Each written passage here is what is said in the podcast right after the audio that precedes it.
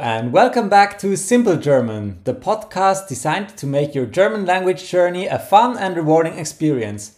I'm your host, Gregor, and it's time to dive into episode 5. Let's get started with our new vocabulary for today. Today we're going to learn some words to help you talk about your day. Our first word is Tag. Tag means day in German. It's short and sweet. Repeat after me. Tag. Perfect. Our next word is morgen, which means morning in German. Let's try pronouncing it together. Morgen. Excellent. The last word for today is Nacht, which means night in German. Let's give it a go. Nacht. Well done. Now it's time to use these words in a dialogue.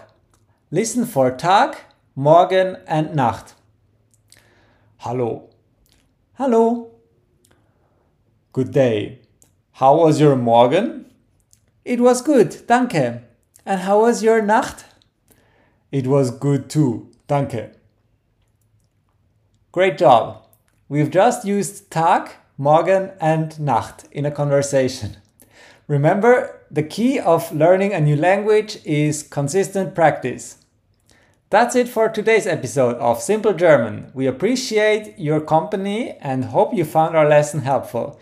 To recap, our new words today were Tag, meaning day, Morgen, meaning morning, and Nacht, meaning night. We are looking forward to exploring more of the German language with you in our next episode. Until then, auf Wiedersehen!